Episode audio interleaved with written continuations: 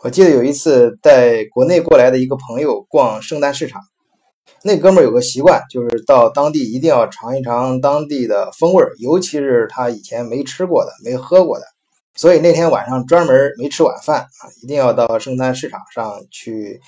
领略一下当地的风味儿。我们首先看到的是这种烤香肠啊，像有还有烤猪腰的、烤肉排的。呃，这个呢，这哥们儿看着呢是想吃，但是。他还不愿意吃，因为这个即使不在圣诞节，我们平时呃在市场上也能看到这东西，他都尝过了，所以还想去尝没有尝过的东西。呃，还有那种呃像嗯各种各样的水果包着巧克力啊，这些他兴趣也不大，小甜食、小甜点，嗯都不能他都不想吃。后来看到一种奇怪的饼干那个就叫姜饼，他买了之后咬了一口下去。就把剩下的扔塞到我手里了。那东西我知道，我第一次吃也吃不惯，就是说甜也不甜啊，说说咸也不咸，然后还带一点中国那种五香粉的味儿。然后我们就走到，呃呃，发现有些人就在冬天里的时候嘛，那种黑夜里，呃，除了璀璨灯光之外，还有人那个点火，一堆一堆火上面煮那个格利万，就是圣诞红酒。啊，那个很显眼啊，而且德国人都是每人端一个小杯子，然后围成一堆儿啊，在一个小，一般都是围着个小木桌，一边聊天一边喝，搞得还挺嗨。呃，这个我那朋友呢，一看就特别受吸引嘛，一定要上前尝一杯。专门问我是什么东西，我说就是红酒。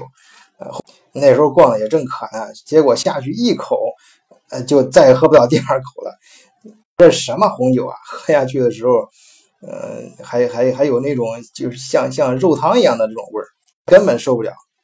呃，我当时带他去的还是比较典型的德国这种圣诞市场，就是在教堂跟前这种广场上摆的啊。你像那个，呃，他就是马上就联想到像中国的过年庙会一样，中国很多庙会，你像在城隍庙这种，嗯，每个地方这种传统的。可能有时候庙由于一些历史原因，庙可能已经不在了，但是那个地方的以前都是一个肯定是个庙嘛，在那个门前啊，这个德国跟那个意思差不多，也是在这种宗教这种嗯地方，呃，但是这个就吃的方面来说，呃，跟中国这城隍庙，呃，这个过年这个庙会啊，可就差远了。这我那哥们儿大发牢骚，后来还是我就晚上还是带他去中餐馆吃了一顿，算是平息了他内心的这种不满。但是我那哥们儿呢，他提出有一样东西，哎，我觉得很有意思。他说他发现一个什么东西呢？就是当时在指着问我那个，呃，盖的像呃农庄一样的，就像中国那种。什么拿个草呃这个木桩围起来，里面有养养的牛羊啊什么，就是这东西是为为什么会有这样的一个模型？哎，他说之后那个那个问题问完之后呢，哎，我后来发现也是这个德国，我去过很多圣诞市场，有大的有小的。有些很有名，像纽伦堡圣诞市场，是德国最古老的，还是最有名的圣诞市场。呃，还有一些不甚至叫不上名的一些小镇，啊，很小的，只有就是像这种这种出这种摊儿啊，出来就是搭这种小木屋，可能连十个都不到。啊，即使无论多小的、多简单的这种圣诞市场。但都会有一个啊，它有时候可能在中间，有时候可能在偏僻的地方，反正都会有一个类似这样的搭建的这样一个模型，像草棚一样啊，里面养的各种这种家禽。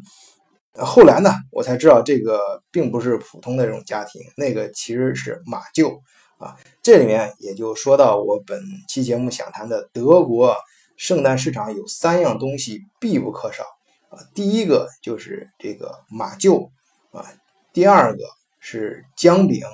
就我那哥们儿吃的死难吃的一种点心。第三个就是呃，他特别喝惯的这个圣诞红酒。今天我就想跟大家聊一聊，为什么德国的圣诞市场必须有这三样东西，以及它们背后的含义，以及中国呃这几天网上出现的抵制圣诞节呃这个事情，它。抵制的到底是什么？换一个视角，也许世界大不一样。以德国视角，晚醉为你评说天下事。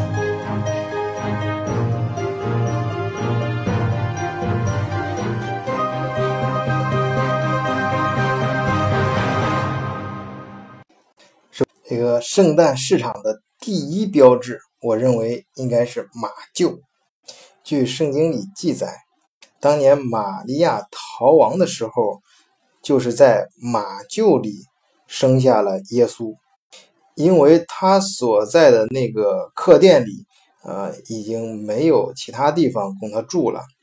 啊，我个人觉得这里面可能存在一个这样的隐喻，也就是说，耶稣。他作为一个圣人，他是先把呃最好的地方，嗯，住的地方让给呃平常的人、普通的人、劳苦大众，而他自己呢，宁愿出生的时候，包括圣母他的母亲也是在马厩里。呃，当然这个马厩不是说呃咱们看中国古代片那种露天的，它就是我们看过一些美剧，就是那种农场什么，它是一个大屋子。在屋子里面啊，这样有一些干草啊什么的，呃，这种在屋子里面有这种马厩啊，它这种越发简陋和呃，甚至有点呃苦行的这种环境呢，越发衬托了呃这种耶稣的圣光。这里啊，好像有那么点儿我们中国人说那种“山不在高，有仙则名”。水不在深，有龙则灵的那个意思啊，即使是在这样一个很简陋的马厩里面啊，因为耶稣的诞生啊，几个呃，据说当时这也是在圣经里描述的几个几个故事啊，几个博士啊，嗯，有些画里面就是基督题材的，有些名画里面也画过这个场景啊，三就是三个东方博士，根据天空中一颗星星的指引啊，他们找到了这个耶稣出生的地方。呃，马上很及时的给玛利亚带和耶稣带来了呃三样非常嗯重要的礼物，嗯，就是黄金、乳香和没药。前两种东西大家应该都可以想象啊，它这个没药呢，其实就是在西方呃一种嗯很神奇的嗯有神奇这种疗效的药物。现实中啊，应该是当年的希伯来人根据呃某些植物合成的一种芳香剂呃防腐剂，抹在伤口上能够让伤口迅速愈合。所以从这个小故事里面可以看到，呃，这种嗯简朴的环境，嗯是嗯，但是呃更加烘托了呃以及三博士的到来和他们带的礼物什么的这种烘托了啊呃这种呃耶稣出生的这种神圣性。所以这个马厩呢，它是它也跟呃一跟耶稣的出生直接有关啊，也应该是圣诞市场之所以叫圣诞市场的这样一个标志性呃最应该说是第一标志的东西啊，这也就是为什么无论多么简陋。多么小的圣诞市场啊，都会有这样一个模型啊，你们也可以去观察，下次的时候就知道那里面其实有些，它不管模模型做的是不是像啊，那个里面可能画的应该是马啊，是马厩啊，可能还会顶上摆一些小的其他的模型，很可能就是三嗯，有有这么几个重要有几个重要人，首先是圣母啊，玛利亚啊，然后还有三博士啊，还有一些他们带来的一些礼物。啊，其中可能有三样东西，就是刚才我说的啊，这种黄金、嗯乳香和没药。呃，第二个标志性的东西就是圣诞红酒。呃，这个我想，呃，大家可以回想一下我们在各种各样的媒体上看到的，呃，《最后的晚餐》这幅画，就达芬奇画那个壁画。当然，那个画是静的啊，但画中的人呢，主角耶稣。啊，和他的门徒们，他是在肯定是在说话的。当时，呃，当时除了他那个主要就是去暗示 犹大什么一些事情啊，这个基督故事里面一些内容主要的话之外呢，在前面的耶稣呢也要说一些啊，嗯，就是类似于我们现在嗯吃饭之前啊说一些祝酒词吧，啊，类似这样，他会说一些。这个话，他耶稣啊，他是作为圣人，他的祝酒词当然是与众不同了，不能我跟我们凡人相比啊。他是怎么说这个祝酒词的呢？啊，他说：“面包是我的肉，葡萄酒是我的血，啊，然后就是号召这个门徒兄弟们啊，你们可以开吃开喝了。所以这个圣诞节的时候，大家喝到的这个酒呢，就被称为圣血。呃，当然在现实中呢，这种酒呢，其实就是说，在这个葡萄酒里面加了一些呃姜和呃肉桂、蜂蜜啊，呃还有一些嗯香料，嗯，有些人呢，根据自己的口味还会可能还会加一些其他的烈酒，但是我我非常喜欢是他们喝这种酒的气氛啊，就是用这种明火。嗯，在烤支着一个大锅啊，烧不停的冒着热气啊，大家三五成群的，每人端着一个小杯子，在一块儿聊天，在寒冬里热乎乎的这种感觉。第三个东西就是姜饼，呃，这个在德国超市也有地方有卖的，但是我觉得这个姜饼，嗯，最令我引起我兴趣的地方是在于它不甜，它是一个应该说是一种点心，但是它不甜。它里面，它之所以叫姜饼，就是它能够里面加入了一种东西，就是姜。据说啊，是当年十字军东征的时候啊，把这种姜，呃，带到这个欧洲来的啊。它是当时是一种非常昂贵的一种香料，作为一种非常昂贵，呃，所以只有在圣诞节、复活节的时候才拿出来，掺到这个嗯蛋糕里面、饼干里面。啊，增加一些特殊的风味儿啊，当然这种姜本身还有冬天御寒的效果啊，所以说这种点心，我觉得我我吃过人家就是地道的，有那个德国人自己家里烤的非常好的那种，他能把这种姜的味道、这种辛辣味给盖住，呃，然后同时呃，把加入一些香料。呃，能能能把这种就是做的这种甜点不甜，但是把这种香味儿又不是那种特别的香，就是综合的把这种几种几种本来可能会冲突的味道，哎，调和到一块儿，呃，变得非常的美味儿。至少吃了之后，呃，有一种嗯，就是很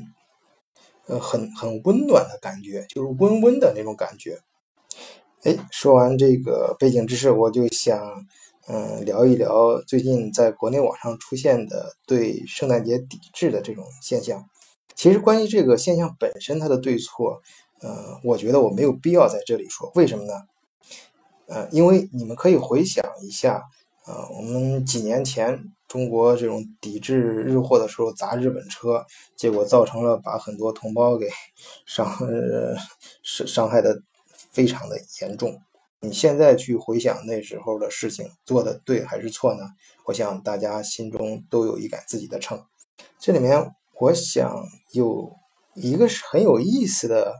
呃，事情，不妨可以简单的聊一下啊。就是，呃，我注意到我们以以前就是在中国刚流行圣诞节，或者我记得我在国内的时候，嗯。嗯，有流行圣诞节时候送送平安果啊，我们送苹果啊，叫称苹果为平安果。这个在国外的圣诞节里面是没有的啊，但是呃，就像那个佛教传到中国之后被本地化一样，圣诞节到中国之后，呃，也根据呃中国人的需要吧，我们认为我们中国人发音平和苹果的平，平安的平和苹果的平啊是一个意思，所以在平安夜送苹送苹果，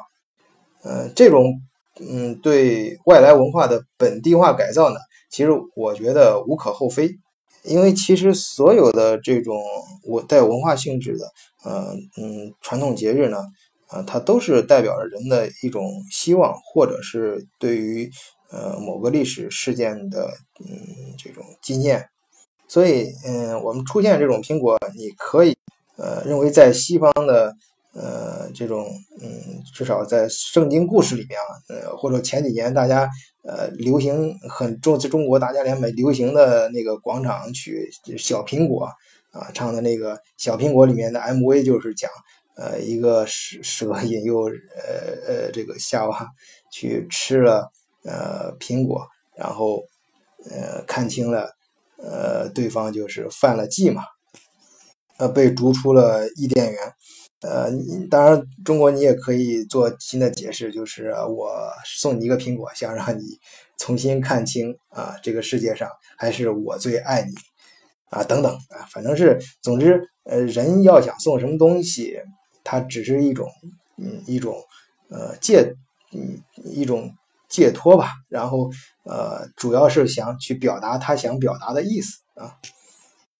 但是嗯，我看有一些网上有些把抵制圣诞节跟爱国什么这种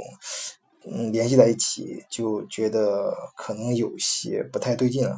呃，我这里就想到我曾经去柏林的埃及博物馆的时候，呃，我相信国内很多朋友去，呃，就是柏林有一个博物馆岛啊，那个不是里面有很多重要的博物馆，其中一个就是最重要的就是，呃，埃及博物馆啊，大家都有那个印象，就是在那个走廊上，就那个石柱上有很多弹坑，那都是二战留下的，就是当年。二战把那个埃及博物馆，埃及博物馆当时建成是非常宏伟的啊，被炸的稀巴烂，然后是那种墙上啊，还有这种柱子上到处打的都是弹孔，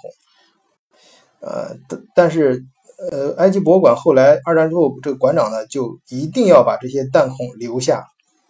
因为他们他有一个理念，就正在发生的呃事情也是历史的一部分。